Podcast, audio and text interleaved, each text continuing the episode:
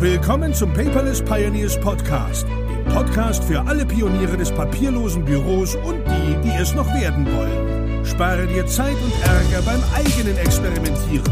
Das hat dein Gastgeber André bereits für dich getan. Also lehn dich einfach zurück und genieße die Show. Hallo und herzlich willkommen zum Paperless Podcast. Diesmal mit einer Spezialepisode zur Paperless Conference 04, denn ich bin heute nicht alleine. Ich habe heute einen Stargast dabei, den Tim Chimoy. Hallo Tim, schön, dass du da bist. Moin André, danke für die Einladung. Stargast wurde ich noch nie genannt, aber freut mich. Ja, für uns bist du einfach auch ein Star. Ne? Du sitzt als Speaker bzw. stehst als Speaker auf der Conference auf der Bühne. Heute möchte ich dir so ein bisschen entlocken, was erzählst du denn dort? Ja, und warum sollte man ein Ticket kaufen, wenn man deinen Talk hören möchte? Viel wichtiger ist noch aber die Person, die dahinter steht. Du hast ja auf der Bühne nur 20 Minuten Zeit, dein Wissen weiterzugeben. Jetzt stellt sich natürlich die Frage, wir beide kennen uns auch persönlich, aber vielleicht die Zuhörer oder Zuschauer nicht.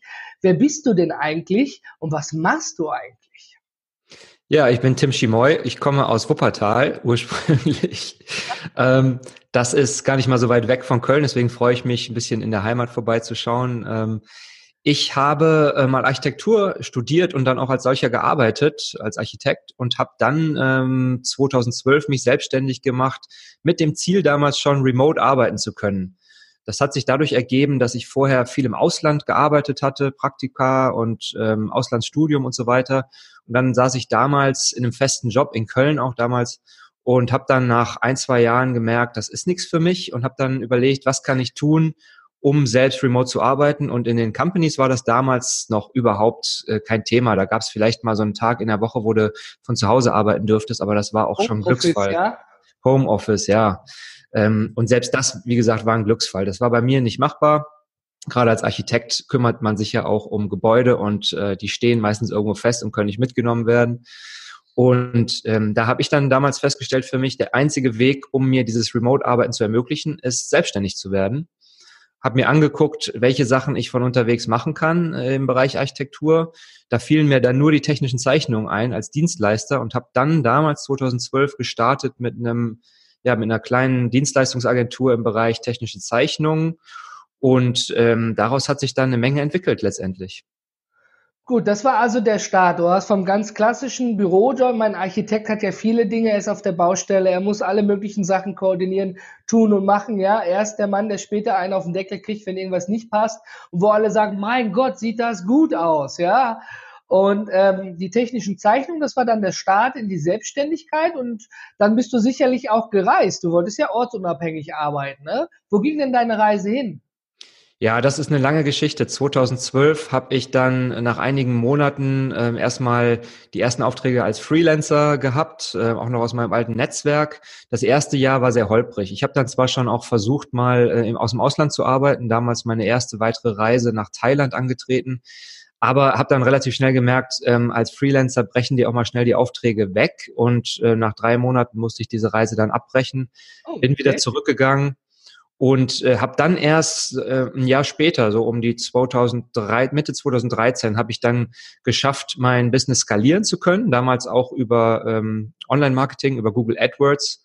Hatte dann irgendwann so viele Aufträge, dass ich sie selbst nicht mehr abarbeiten konnte und war in der schönen Situation, mir ein Freiberufler-Netzwerk aufzubauen, damals mit Architekten aus dem europäischen Ausland.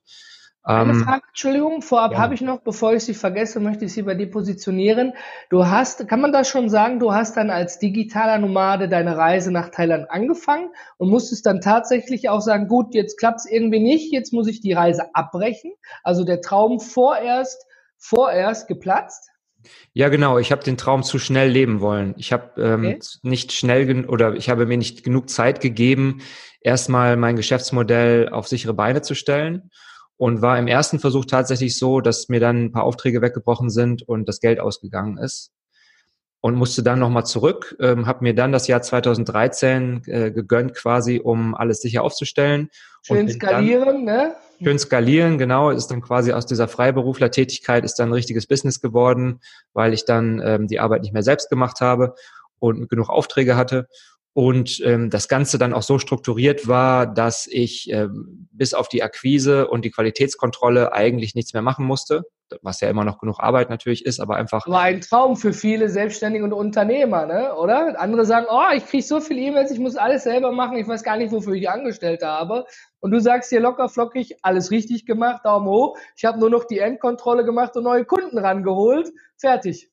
So war's. Also letztendlich die Zeichnung, das war auch ein steiniger Weg, erstmal die, die ähm, Freelancer dahin zu bekommen, dass die ähm, abgelieferte Arbeit gut war, klar.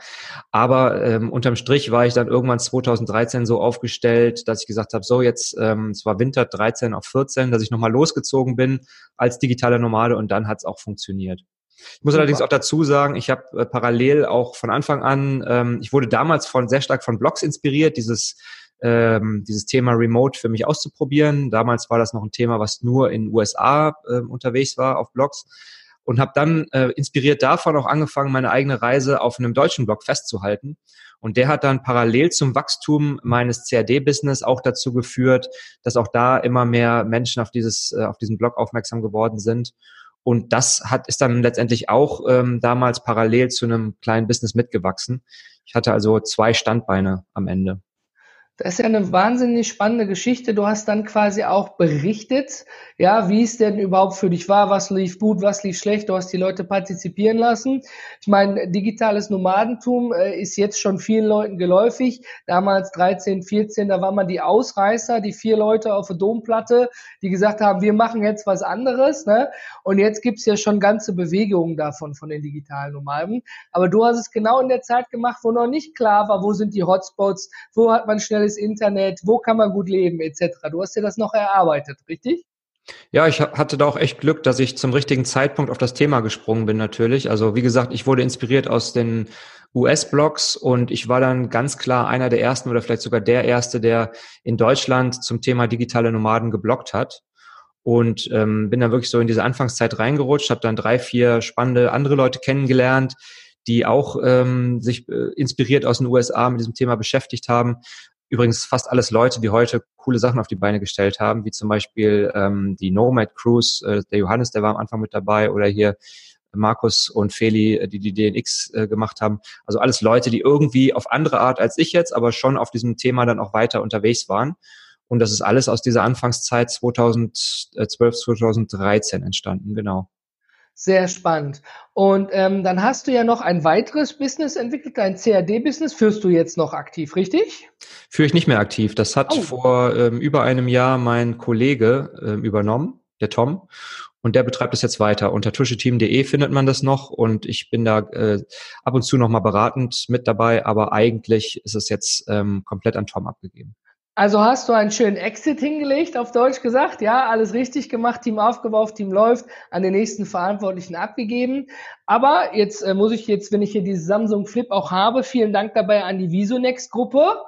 Müssen wir jetzt auch mal den Tim hier reinholen, ja. Du sprichst ja bei unserer Konferenz über vier Jahre mit einem Remote-Team. Meinst du damit jetzt dein Team von dem CAD oder gibt es noch ein anderes Business-Team in deinem Umfeld?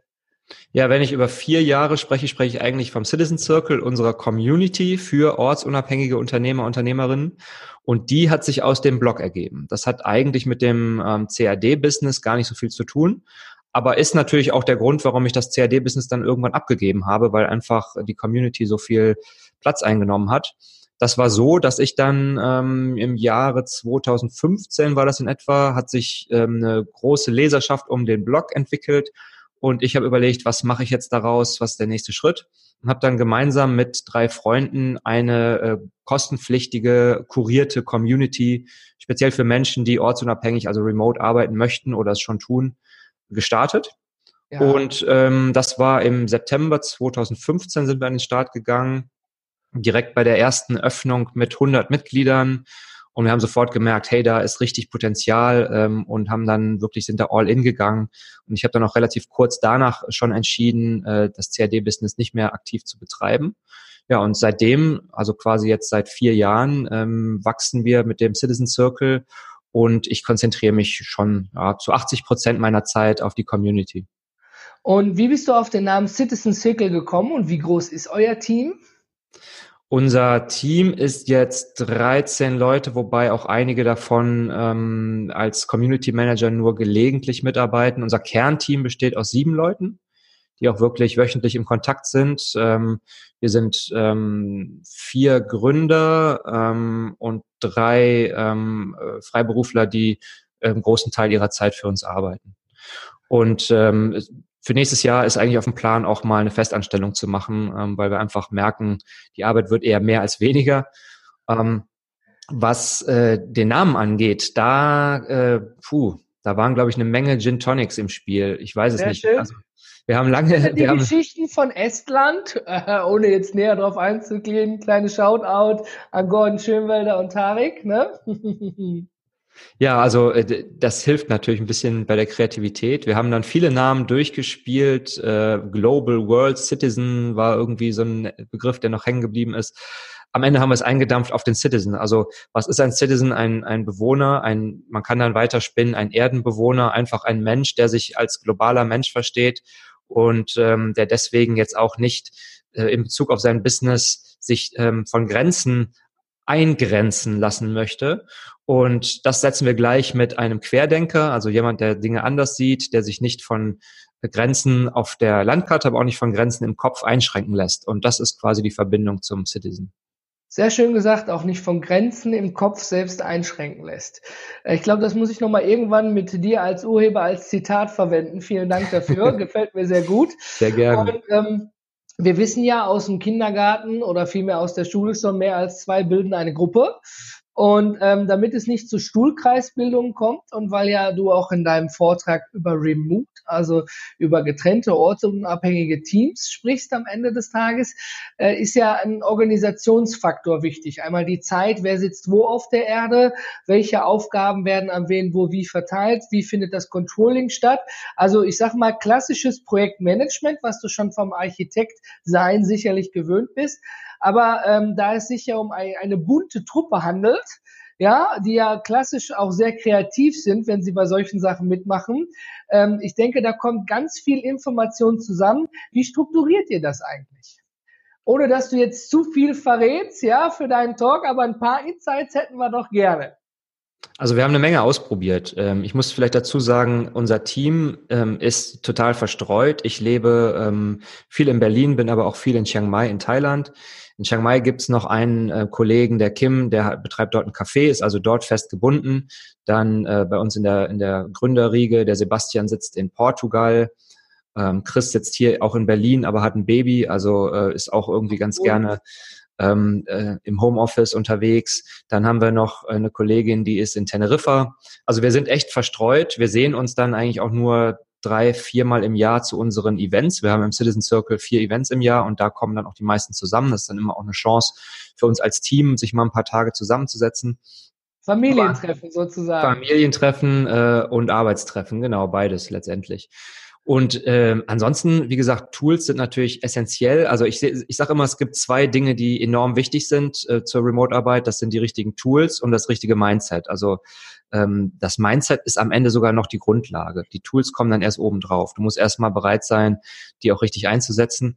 Und äh, die Tools, äh, nach denen du jetzt gefragt hast, da haben wir viel ausprobiert. Wir sind jetzt äh, seit einigen Monaten wieder zu den Tools zurückgekommen, mit denen wir gestartet sind, lustigerweise. Also wir sind mal gestartet mit ähm, Trello als Orga-Tool für die Aufgaben und ähm, in, letztendlich in Slack kommunizieren wir eigentlich kurzfristige Dinge.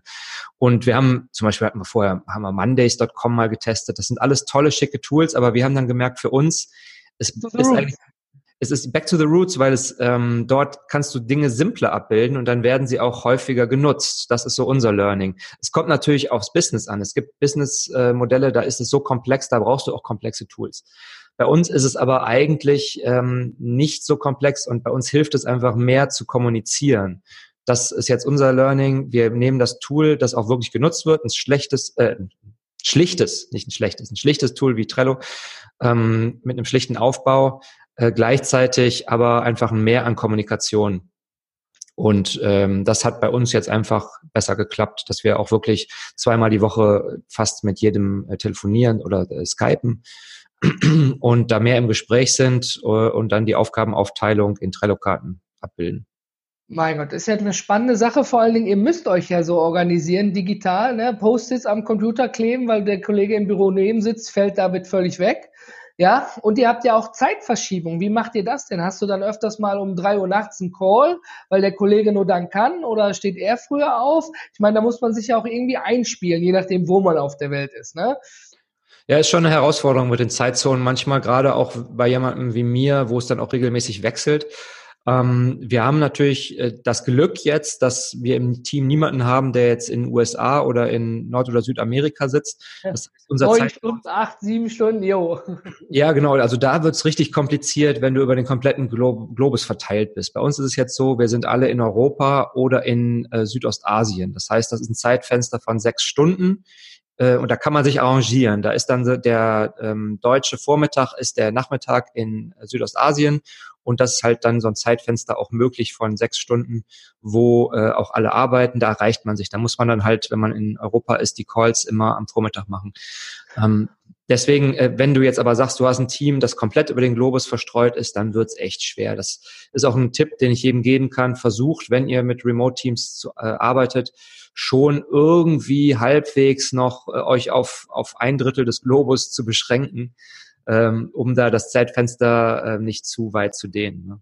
Schenkt euch auf ein Drittel des Globus, sehr gut gesagt. Ja, weil ohne äh, die Kommunikation, auch wenn wir jetzt so wie hier Videokommunikation haben, aber am Ende des Tages ist es ja auch so, ähm, das Telefon, das Skype-Gespräch, die Karte, wenn du zu viel Zeitverschiebung dazwischen hast und du brauchst mal schnell was, ist es natürlich nicht sehr einfach. Jetzt kommen wir noch zu mal auch einem wichtigen, es hören ja auch viele Unternehmer und Unternehmerinnen zu, Aspekt. Ähm, darf ich fragen, der Citizen Circle hat ja seinen Sitz als GmbH in Deutschland, sitzt er in Thailand, wo sitzt er? Wie ist das, wenn ihr mal Post bekommt? Weil der, ich sag mal, gemeine Gewerbetreibende hier in Deutschland, der wird ja alle paar Wochen mit Briefen und Post erschlagen. Wie macht ihr das? Wir waren anfänglich in Hongkong firmiert. Das liegt daran, dass ich dort äh, selbst eine Firma hatte und das einfach mit darüber lief eine Zeit lang in den Anfangs äh, im Anfangszeitraum. Mittlerweile sind wir jetzt firmiert als Citizen Circle OÜ in Estland und das liegt daran, das weißt du ja, dass in Estland einfach die Gründung komplett digital abbildbar ist und das passt natürlich auch zu unserem Thema. Und da sind wir im Moment sehr glücklich. Das wirft einen auch manchmal vor Herausforderungen natürlich, aber insgesamt passt es zu uns. Und wir sind auch ähm, im engen Kontakt äh, mit dieser E-Residency-Thematik in Estland und ähm, hatten auch schon Vertreter von denen auf unseren Events. Und wir sind froh, dort für mir zu sein. Und äh, ja, das ist letztendlich auch immer innerhalb der EU und somit auch alles kein Problem. Genau, das ist auf jeden Fall auch spannend für alle, die vielleicht neu gründen wollen oder ähnliches. Äh, wir werden da noch einige Sachen von euch verlinken. Es gibt dort ja auch viele Erfahrungsberichte.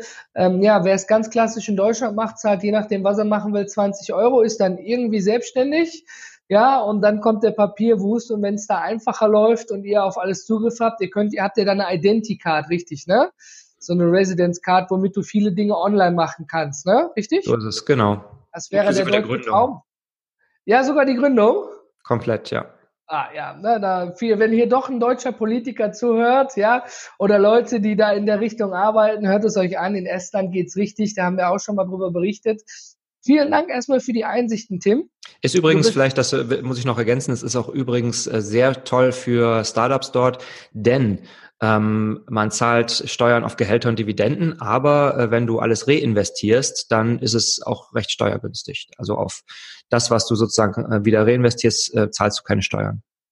Das ist natürlich ein Traum im Gegensatz zu anderen Ländern. Ne? Da wird natürlich überall, wo es geht, ein Stückchen von abgenommen und man ist per se als Unternehmer schlau. Wollen wir das nicht schlecht reden, aber ich finde es spannend, wenn du da auch zwei, drei Dinge in deinem Talk drüber erzählst. Dich treffen wir leider aus beruflichen Gründen nicht am Side-Event einen Tag vorher, aber an der Konferenz natürlich zum Zeitpunkt deines Talks und kurz davor. Und danach hast du auch gesagt, du wärst bereit für ein bis zwei Bierchen nach vier, richtig? Absolut. Da kann man dann auch noch mal ein, zwei Fragen mehr zu stellen wenn man mehr darüber wissen möchte, wie man es richtig und vor allem erfolgreich macht. Ganz spannend ist ja wirklich, dass du erst mal vereinfacht gesagt abgerauscht bist, hat nicht so geklappt wie geplant, aber du hast ja nicht gesagt, nee, ich mache das nie wieder, sondern ich skaliere jetzt, ich überlege jetzt und dann starte ich einfach nochmal neu. Das ist doch eigentlich das, was einen erfolgreichen Unternehmer oder Unternehmerin ausmacht, oder? Dass man sich immer wieder berappelt und nochmal versucht. Also ähm, alle Leute, die ich kenne, die irgendwann erfolgreich äh, geworden sind mit ihrem Geschäftsmodell, die sind irgendwann mal mit der Nase in den Dreck gefallen und äh, sind aber wieder aufgestanden und weitergelaufen, oder?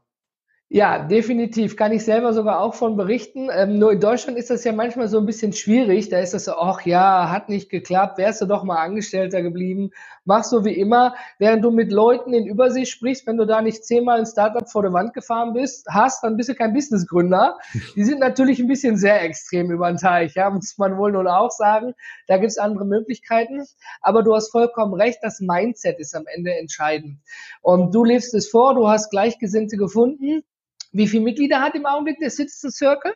Circa 450. Wir öffnen jetzt gerade, ähm, ja, kurz äh, Mitte Oktober nochmal. Ähm, ja, ich denke mal, wir werden dieses Jahr noch über die 500 wachsen.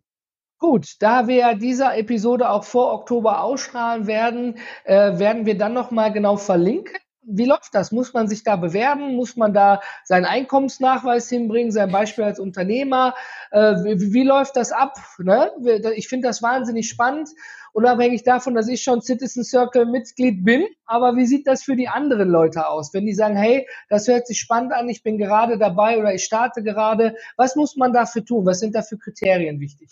Ja, also erstmal ganz klar, wir sind offen sowohl für angehende Unternehmer, Unternehmerinnen, die gerade erst starten, als auch für erfahrene Leute, die schon gegründet haben und jetzt einfach sich ortsunabhängig aufstellen wollen und mit Gleichgesinnten austauschen wollen. Also wir haben einen großen, eine große Spannbreite an Erfahrungen bei uns. Das ist aber auch ganz äh, gut so, weil so gibt's auch immer für jeden ein Angebot. Du hast zum Beispiel, die erfahrenen Leute freuen sich, dass sie dort ähm, auf einen Seite ihr Wissen weitergeben können, auf der anderen Seite aber auch einen Pool von guten Leuten haben, auf die sie vielleicht mal für Jobs zugreifen können.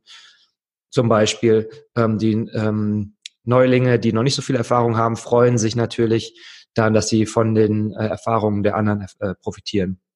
Ähm, genau, deswegen, also deswegen ist äh, jetzt nicht so Einkommensbescheid und ähnliche Dinge sind nicht erforderlich. Ich habe es bewusst übertrieben.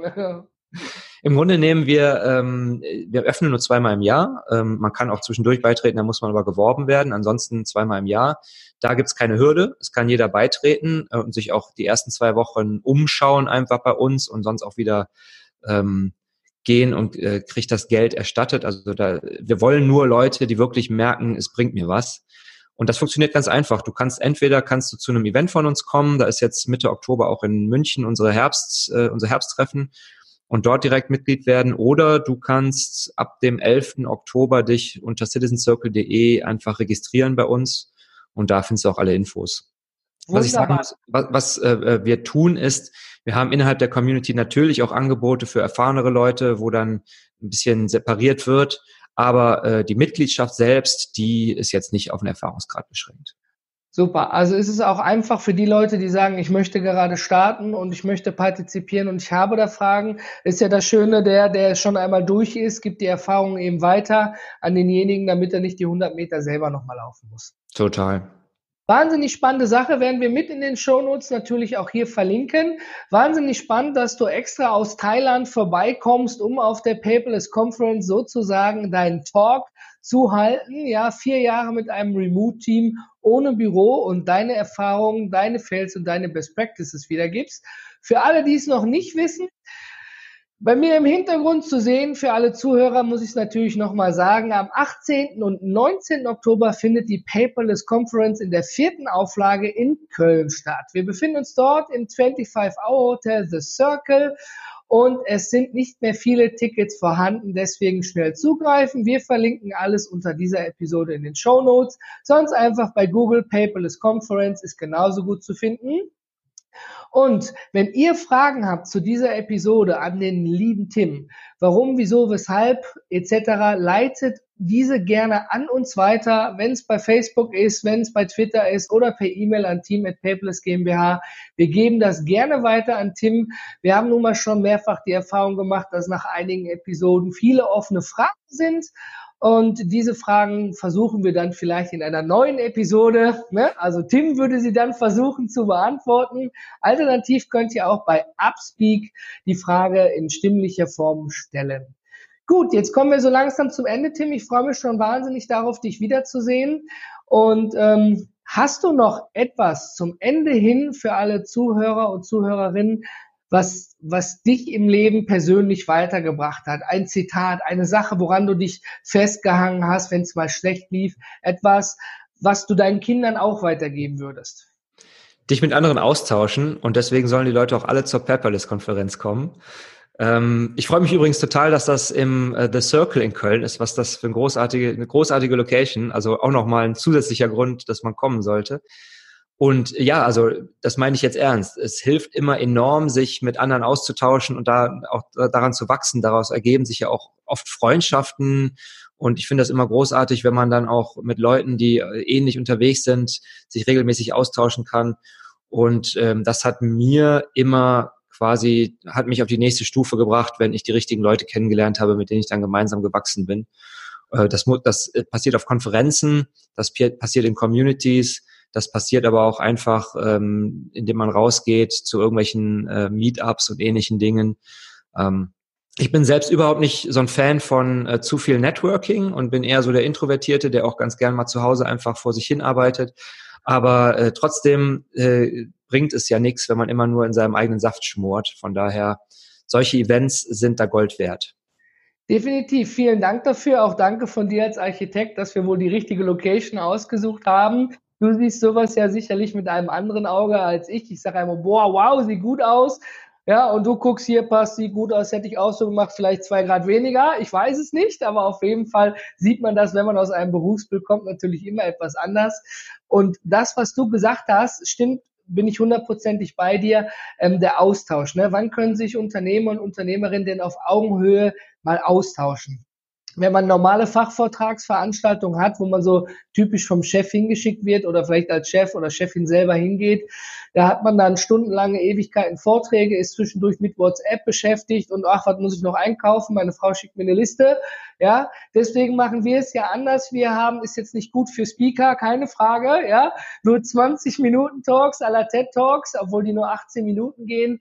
Und äh, wir wollen ja mit Pausen dazwischen sowie um 16.09 Uhr das Bier nach vier auch eben dieses agendafreie Networking einleiten, wo dann die Leute auf euch Speaker zukommen und auch noch Fragen stellen können. Tja, ich glaube, Tim, wir haben es heute gerockt. Es war mir mal wieder eine Freude, dich zu sehen. Ja, gleichfalls. Oktober, Oktober, so sehen wir uns dann persönlich. Ich bedanke mich. Tschüss. Danke dir und den Zuhörern. Ciao. Ciao.